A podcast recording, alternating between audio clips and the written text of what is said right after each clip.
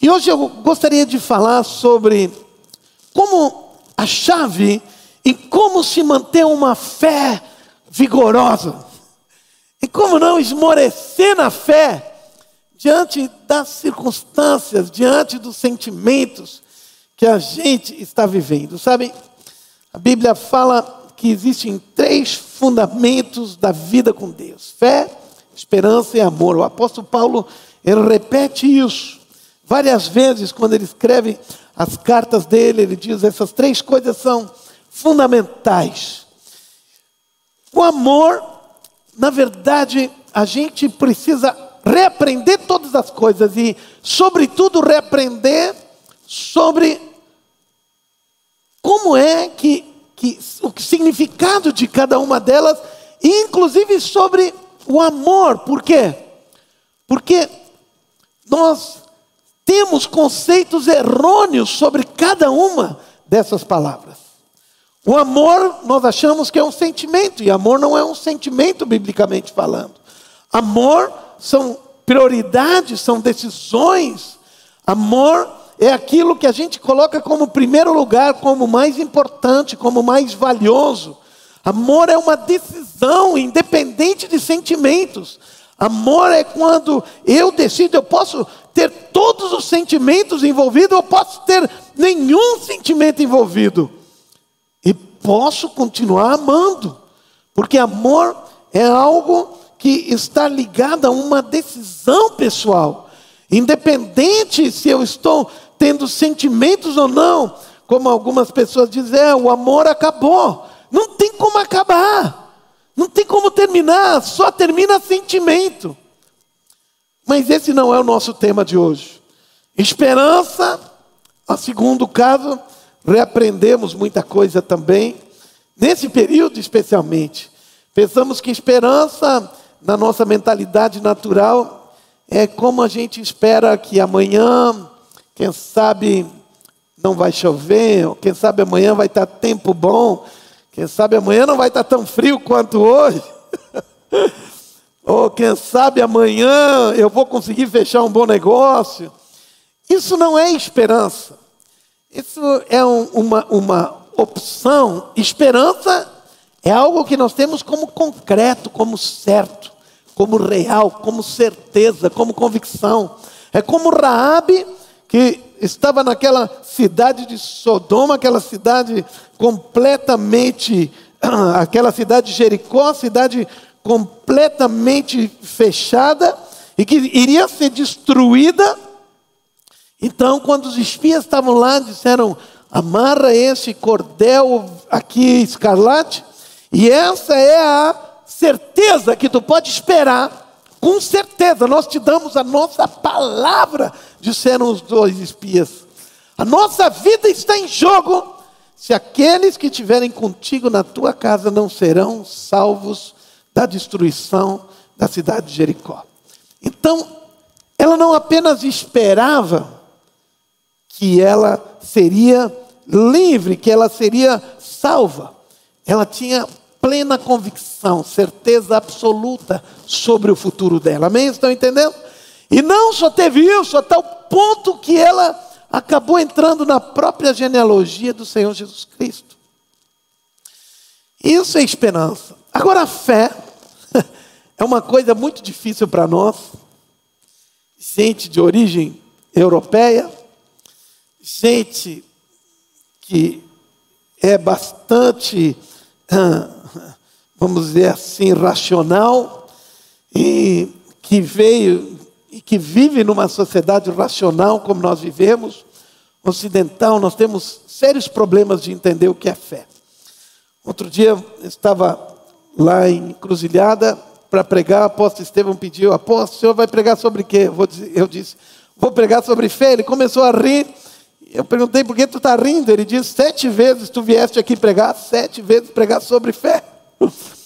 Eu, eu tenho que confessar aqui que eu, eu, eu prego tanto sobre fé e estudo tanto sobre fé, porque eu mesmo quero aprender sobre fé. Porque as coisas de Deus, os milagres de Deus não acontecem por causa das nossas necessidades. Os milagres de Deus não acontecem porque nós estamos precisando. Os milagres de Deus não acontecem porque nós estamos sofrendo. Os milagres de Deus não acontecem porque nós somos cristãos. Os milagres de Deus não acontecem por causa de circunstâncias que estão se passando. Os milagres de Deus não, não acontecem por causa de pessoas que estão do nosso lado. Os milagres de Deus não acontecem porque nós estamos aqui. Os milagres de Deus acontecem porque nós cremos. Só existe um motivo que gera milagres. Só existe uma coisa que gera milagres: é a fé. Não existe nenhuma outra moeda que possa produzir e gerar, que eu possa obter milagres, senão através única e exclusivamente da fé. Então, se nós quisermos viver uma vida de milagres, nós precisamos viver uma vida de fé e aprender e ser especialistas em fé para ser especialistas em milagres. Amém?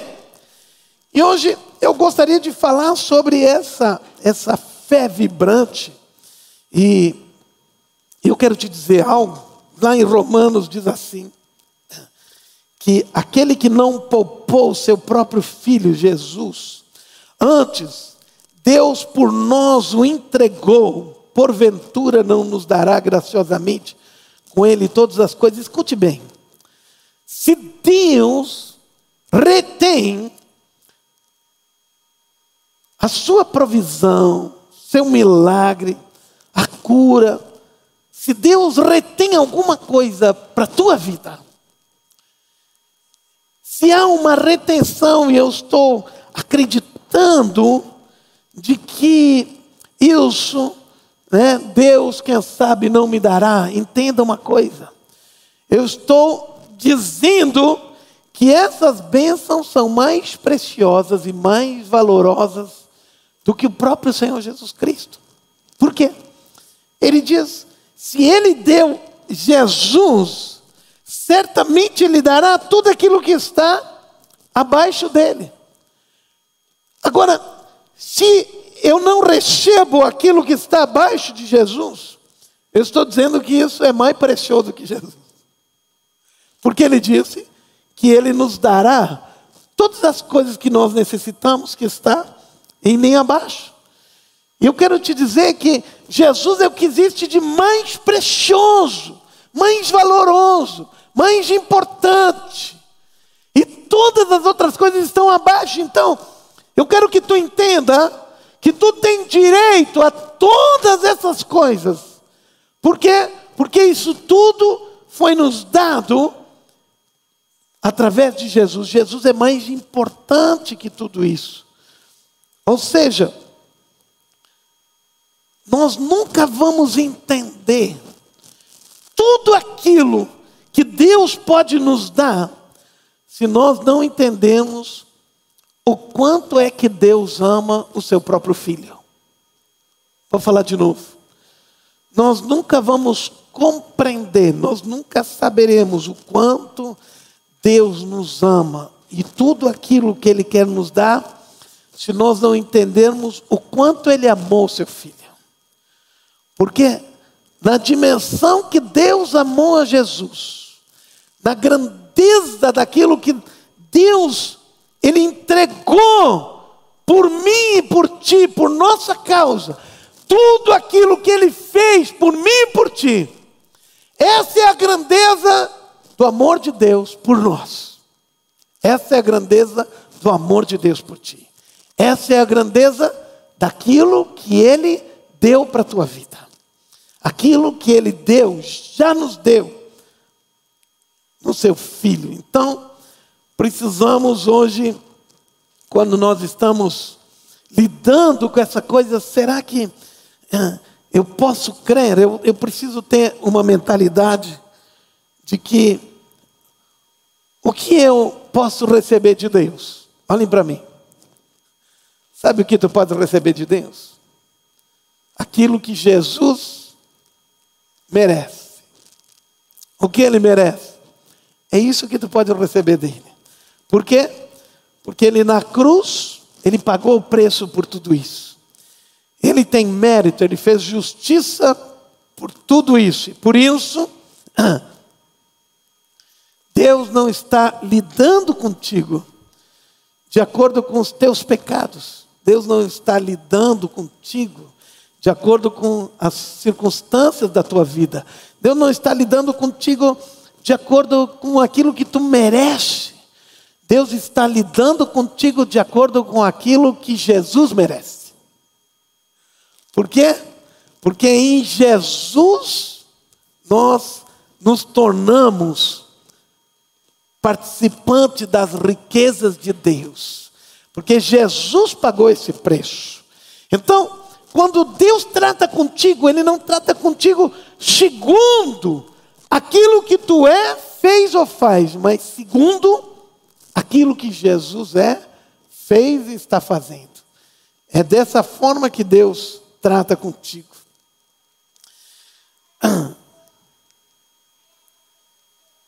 Eu quero orar por ti agora. Eu quero orar junto contigo agora.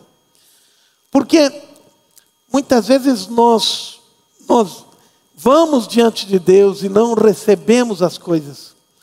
Porque pensamos que precisamos ter um mérito para receber alguma coisa diante de Deus. Nós limitamos Deus naquilo que Ele quer fazer.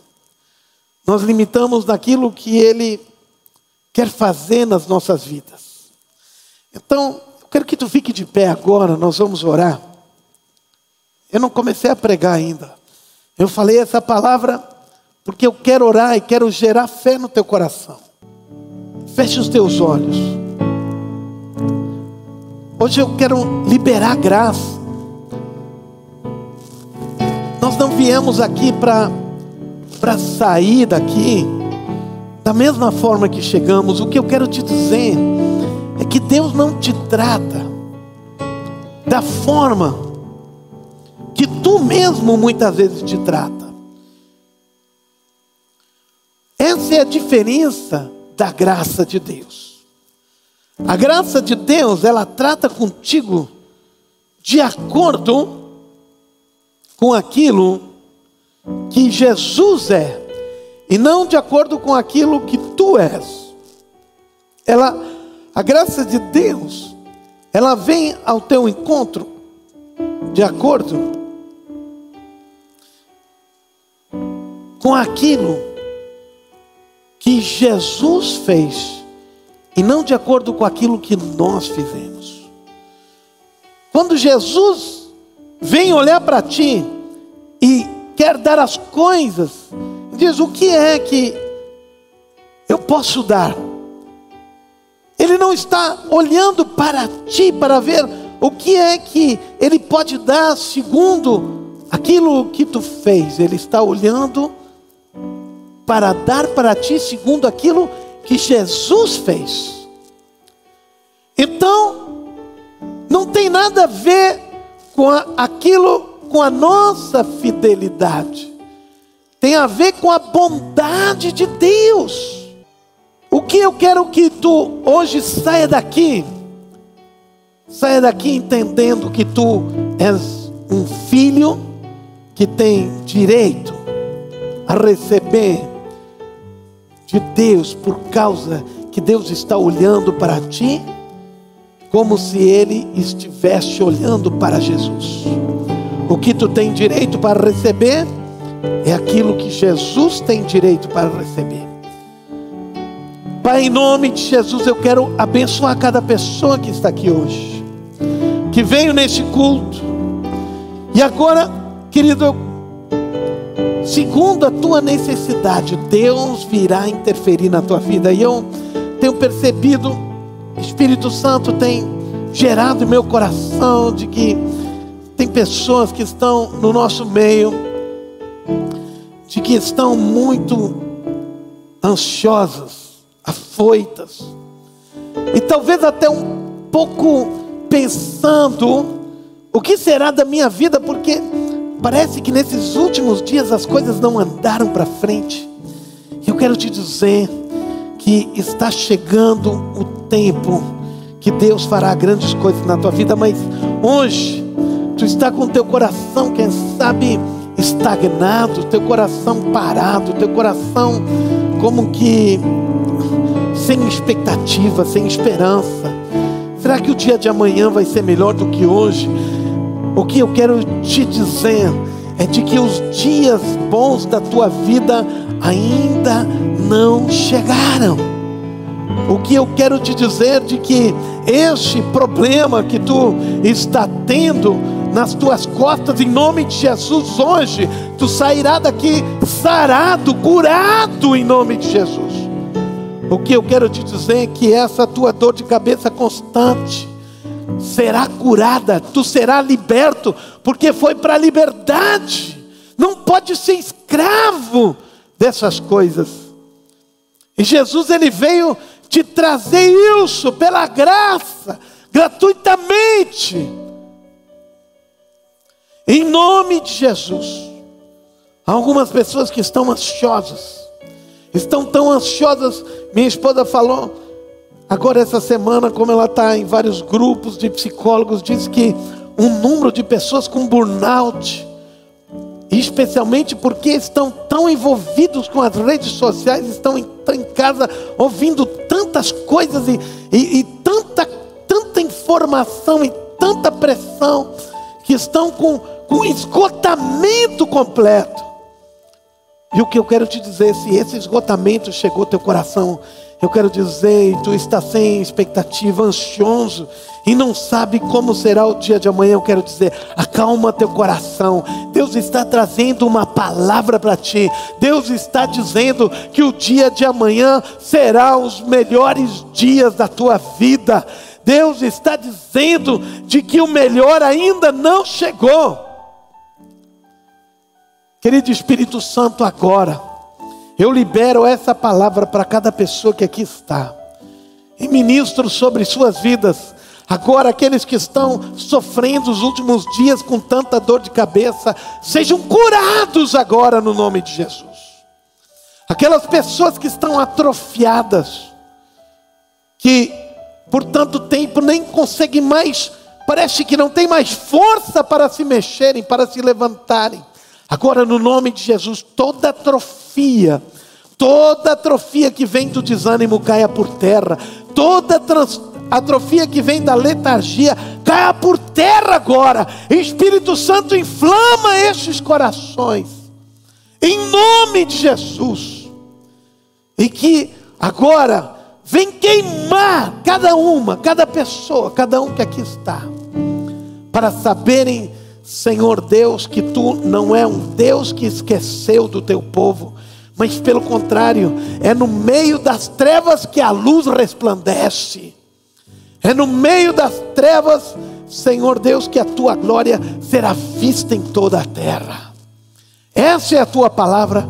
A tua palavra não está dizendo que os últimos tempos serão dias de desgraça, mas pelo contrário, diz que nos últimos tempos a glória de Deus vai crescendo, crescendo e encherá toda a terra o conhecimento da glória de Deus. E essa é a palavra da nossa esperança, e essa é a palavra que nós pregamos. Muito obrigado, Deus, no nome de Jesus. Te agradecemos agora e queremos dizer aqui definitivamente de que, Senhor, nós sabemos que se tu deste os teus filhos Jesus, todas as outras coisas, Senhor, não são mais importantes e não são mais valorosas que Ele. Então, todas as outras coisas estão à nossa disposição. E te agradecemos por isso, porque temos direito a essas coisas pela graça em nome de Jesus. E todos digam amém, amém e amém. Glória a Deus. Pode sentar, querido. Eu quero falar sobre essa chave da fé. Eu quero que tu preste atenção, porque esse assunto é primordial. Veja só. Quando Jesus vinha caminhando, ele estava em Cafarnaum, dois cegos seguiram a Jesus e Jesus entrando em casa. Os cegos se aproximaram de Jesus, preste bem atenção que está escrito aqui. Mateus 9, 28, diz assim: Entrando ele em casa, Jesus entrando em casa, os cegos se aproximaram. E ele lhes perguntou, preste atenção. E ele perguntou: Vocês creem que eu sou capaz de fazer isso? Se vocês quiserem acompanhar em Mateus 9, 28. Vocês creem que eu sou capaz de fazer isso? Fazer o quê? De curar eles. Preste atenção. Aqui Jesus não está dizendo, observa isso. Jesus não está dizendo, você acredita que você pode ver de novo? Você acredita que há possibilidade de você voltar a ver, vocês voltarem a ver? Jesus não pergunta, olha, vocês ah, têm esperança que vocês vejam de novo? Jesus não disse, vocês acreditam que que a visão de vocês, que os olhos de vocês possam ser curados? Não foi isso que Jesus pediu para eles. Jesus pediu para eles: vocês creem que eu sou capaz de fazer isso? Fazer o quê? Curar eles. E eles disseram: sim, Senhor. Então, Jesus tocou nos olhos deles e disse: Que seja feito segundo a fé que vocês têm. Então, preste atenção: o objeto da fé não era a possibilidade deles voltarem a ver. O objeto da fé não era a esperança de eles voltarem a ver. O objeto da fé o foco da fé não era se eles acreditassem numa, numa ideia de que eles veriam novamente. O objeto da fé era o poder de Jesus para curá-los. Amém? Estão entendendo? O objeto da fé era o poder de Jesus. O objeto da fé não era o que eles acreditavam. Jesus não pediu, vocês acreditam de que vocês possam voltar a ver? Jesus não pediu isso. Então, muitas vezes, eu não sei quanto a vocês, mas a mim, lá no início da fé, eu olhava para dentro de mim e pensava, eu não estou conseguindo acreditar eu preciso fazer um esforço para acreditar. Eu estava pensando que a fé era acreditar naquilo que eu acreditava. Vamos lá de novo. Que a fé era acreditar naquilo que eu acreditava. Talvez isso até é um pouco.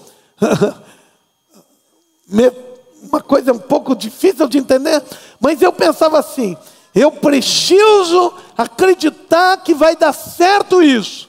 E eu agora preciso fé acreditar naquilo que eu acredito. Então eu tentava acreditar que ia dar certo, e com isso eu acreditava nisso. E pensava que isso era fé. Deixa eu dizer algo para vocês: não é isso que é fé.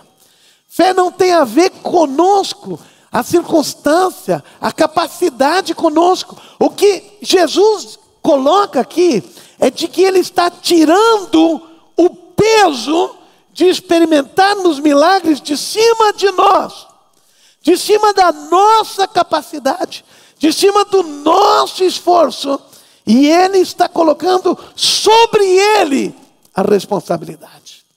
Ou seja, Ele não está dizendo, vocês precisam se esforçar para acreditar que vai dar certo, não. Ele só está dizendo, vocês precisam olhar para mim e crer que eu sou capaz de fazer isso. Amém? Estão me entendendo? Não que vocês são capazes, não que vocês tenham que se esforçar para ter uma grande fé. Não, não é isso que vai gerar um milagre. O que vai gerar um milagre é crer, é colocar a confiança que eu posso fazer isso. Um outro exemplo do menino epilético, aconteceu algo muito parecido. Em Marcos capítulo 9, os discípulos de Jesus não tinham conseguido curar o menino, trouxeram o menino para Jesus. E quando trouxeram, quando o espírito viu Jesus, imediatamente causou uma convulsão no menino. Esse menino caiu no chão e começou a, a rolar, espumando pela boca. Então Jesus perguntou para o pai do menino: há quanto tempo ele está assim, manifestando dessa forma? E o pai diz: desde a infância. Muitas vezes esse espírito tem lançado ele no fogo, na água, para matá-lo. Agora vejam, o que o pai do menino disse? Mas, se podes fazer alguma coisa, tem compaixão de nós e ajuda-nos. Entende uma coisa? Jesus, aqui, o pai do menino, olha para Jesus e diz: Jesus, se tu pode fazer alguma coisa. Ele estava colocando a sua confiança em Jesus, estava dizendo para Jesus: Jesus, se tu pode fazer alguma coisa.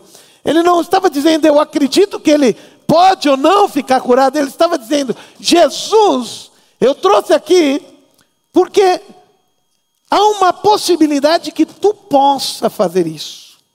E daí Jesus disse: Se podes. E agora Jesus ligou a fé a isso. Ele diz: Tudo é possível aquele que crê.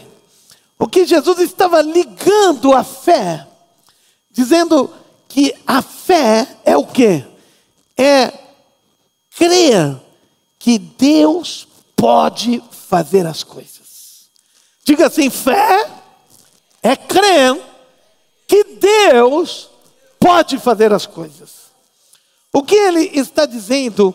Ele está dizendo que não está em nós acreditarmos muito que as coisas vão acontecer. Vejam que normalmente a fé é exigida no meio de momentos muito catastróficos, momentos de caos, momentos de dores, momentos de sofrimento, momentos de situações difíceis. E quantas pessoas chegam e dizem assim: Eu não consigo mais acreditar que algo vai mudar. Verdade ou não? Eu não consigo acreditar que existe uma solução. Eu não consigo acreditar que alguma coisa vai ser diferente. Tenho sofrido tanto, tenho passado tanto, tanto tempo.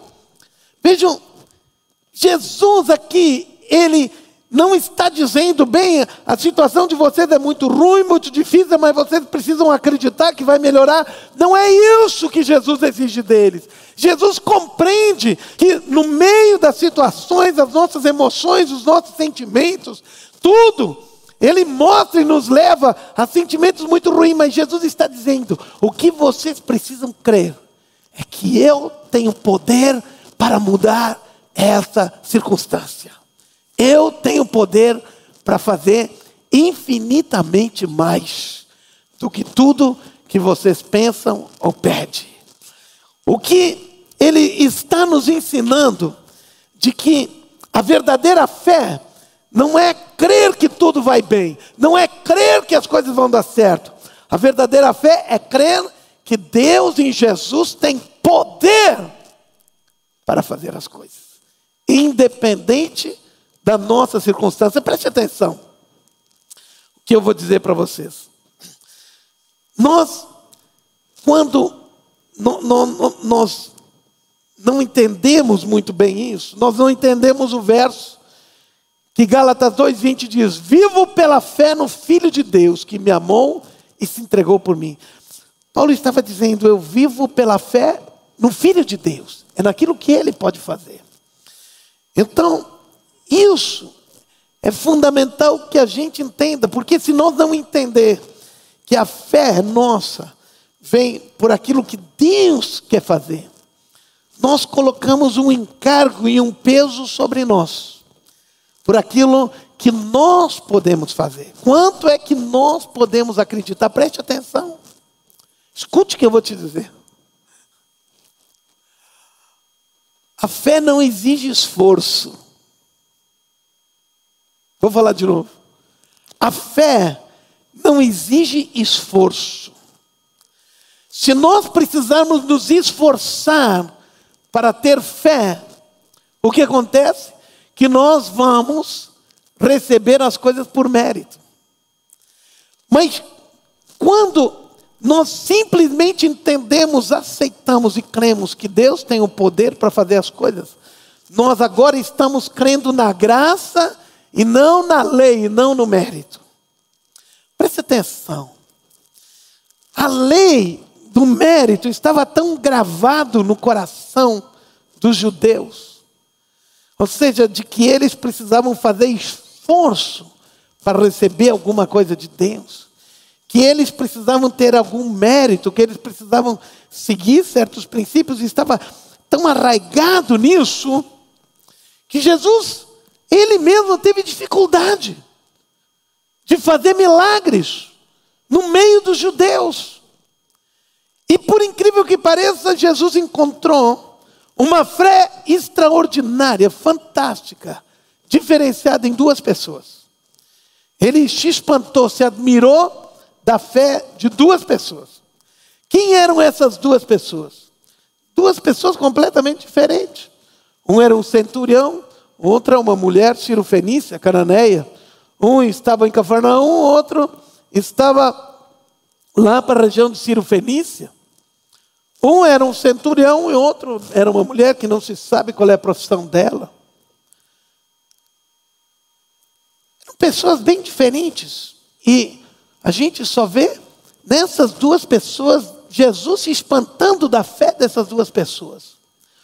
O que essas duas pessoas tinham de semelhante.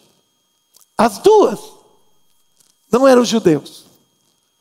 Um era romano e outra era cananeia, Ciro-Fenícia.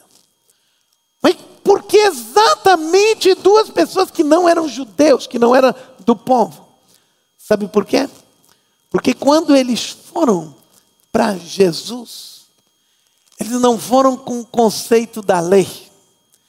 Eles não foram com o conceito de que eu preciso fazer alguma coisa, eu preciso ter um mérito, eu preciso estar baseado em alguma coisa que me dá dignidade para receber alguma coisa.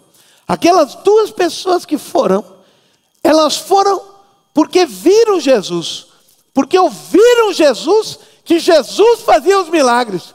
E quando eles foram para Jesus e foram ao encontro dele, eles não foram pensar assim, eu estou indo, mas o que eu tenho para oferecer? Não. Eles foram para Jesus dizendo: Eu sei que Ele pode fazer isso que eu necessito. E eles foram sem o conceito de troca, sem o conceito de mérito, sem o conceito da lei, mas sim com o conceito da graça de Deus que está em Jesus Cristo, e que se Ele deu em Jesus tudo aquilo que nós necessitamos, eles teriam o direito de receber também. Na verdade, nem pensaram em direito. Na verdade, eles só estavam pensando pelo que ouviram.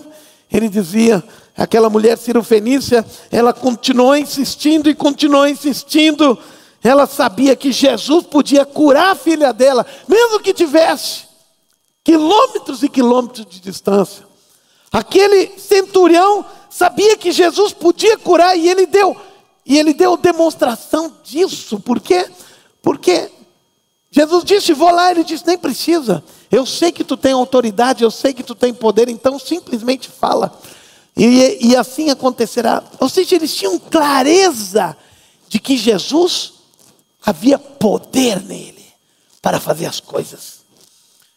Quando nós entendemos isso, de que os milagres acontecem pela fé, mas não pela fé num pensamento positivo que as coisas vão dar certo, mas sim pela fé no poder que Deus tem para fazer as coisas. Amém? Estão entendendo o que eu estou falando? Muitas vezes nós não cremos que Ele tem poder para fazer as coisas. Eu vou dar apenas dois exemplos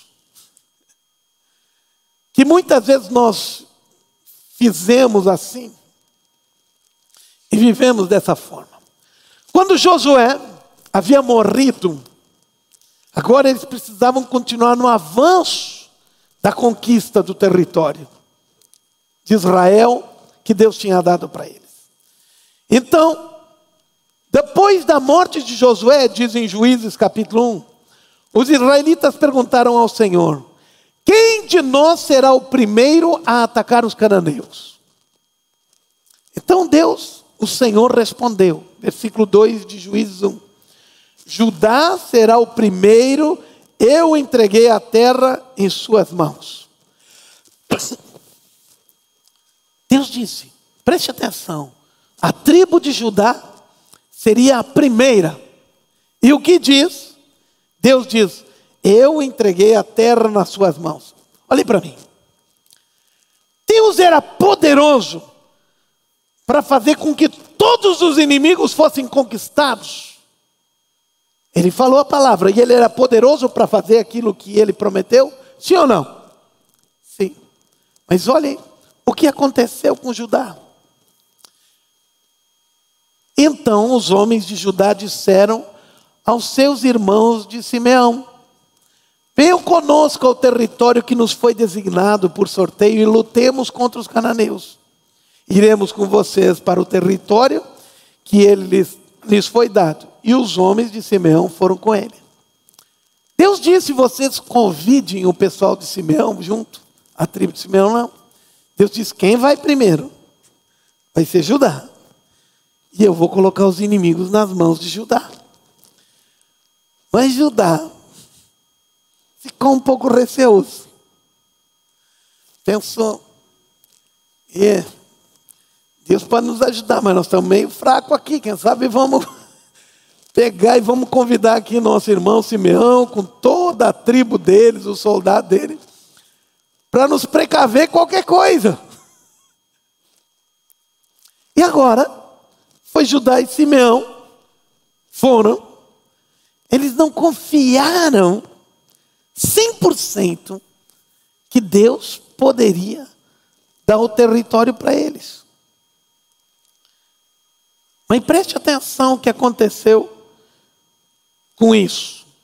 O Senhor estava com os homens de Judá, como Deus tinha falado, capítulo 1, versículo 19.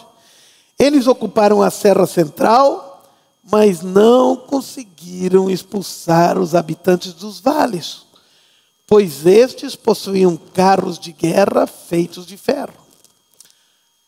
Deus poderia ter destruído esses carros dos filisteus, dos habitantes dos vales que fala aqui.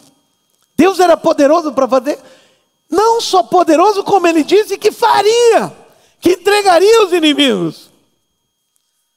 Mas Judá não creu foi buscar ajuda. E o que aconteceu? A vitória foi parcial. Entendam uma coisa: a fé é crer que Ele é poderoso para fazer, não importa qual seja o desafio, não importa qual seja a grandeza, não importa qual seja a impossibilidade, não importa o tamanho dos inimigos, não importa a grandeza das circunstâncias, Ele é poderoso para fazer o impossível. Fé, entenda, fé é isso, é crer que Ele é poderoso para fazer aquilo que Ele prometeu. Ele é poderoso para fazer infinitamente mais do que tudo que pedimos ou pensamos. Ele é poderoso para fazer um homem andar por sobre as águas. Ele é poderoso para fazer com que o mar se abra. Ele é poderoso para fazer com que alguém turma com leões famintos uma noite inteira. Ele é poderoso para fazer com que um morto se ressuscite. Ele é poderoso para fazer com que um cego volte a ver. Ele é poderoso para fazer com que cinco mil homens sejam alimentados com dois peixinhos e cinco pães. Ele é poderoso para fazer. Ele não está pedindo se tu acredita que é possível. Ele está pedindo, para que tu creia que Ele é poderoso para fazer. Isso é a nossa fé. E é nessa fé que nós andamos. É ali que nós caminhamos, não importando a nós. Ele está dizendo: eu tiro peso sobre vocês. E a responsabilidade de produzir os milagres está sobre mim. Vocês apenas precisam crer que eu posso fazer isso. Que eu tenho poder para fazer isso. Apenas creiam nisso, não precisam, no meio dos abalos, no meio da circunstância, no meio do vendaval, no meio do caos, não precisam tentar dizer, Deus, está tá tão difícil de acreditar que tudo vai mudar. Ele está dizendo, eu não estou pedindo isso para vocês. Eu estou dizendo apenas para que vocês creiam que eu tenho poder para poder mudar todas essas coisas. Amém? Estão me entendendo o que estou falando? Então isso é fé, essa é a chave de uma fé vigorosa, de uma fé que nos estimula, que nos leva adiante. Depois, Davi creu. Samuel creu e acabou com os filisteus, mesmo com todos os carros de ferro dele. Mas Judá não havia crido. Veja Moisés. Deus disse: Moisés, eu estou te mandando ir com Faraó. e daí o que aconteceu? Aconteceu que Moisés disse: Eu não sei falar, tenho limitação no falar. Daí Deus disse: Tá bom, vou resolver o caso. Trouxe Arão junto com ele. Arão foi o porta-voz, foi o profeta dele. Foi aquele que falou em lugar de Moisés. Mas preste atenção. Arão causou um monte de problema para Moisés. Arão foi aquele que fez o bezerro de ouro. Arão, junto com a sua irmã, se revoltou contra Moisés em determinado momento. Moisés não creu que Deus podia fazer com que um gago tivesse a possibilidade de falar com Faraó. Ou alguém, não sei qual era o problema de Moisés, ele disse que não falava bem, que não, não tinha, ele tinha a língua presa, não sei o que era bem certo, a Bíblia não nos dá a entender exatamente o que Moisés tinha. Mas Moisés limitou a Deus. O que eu estou dizendo hoje? Não limite a Deus. A Bíblia fala que o povo de Israel limitou a Deus no deserto, que tentou a Deus, limitando a Ele no deserto. O que eu quero te dizer, não limite a Deus. Repetidamente, Salmo 78, 41. Repetidamente tentaram a Deus e limitaram o Santo de Israel. O que é limitar a Deus? É não crer que Ele pode fazer as coisas. Então, tu limita Ele. Como é que nós podemos fazer com que a nossa fé alcance o impossível? É crendo que Ele é poderoso para fazer infinitamente mais do que tudo que pedimos ou pensamos.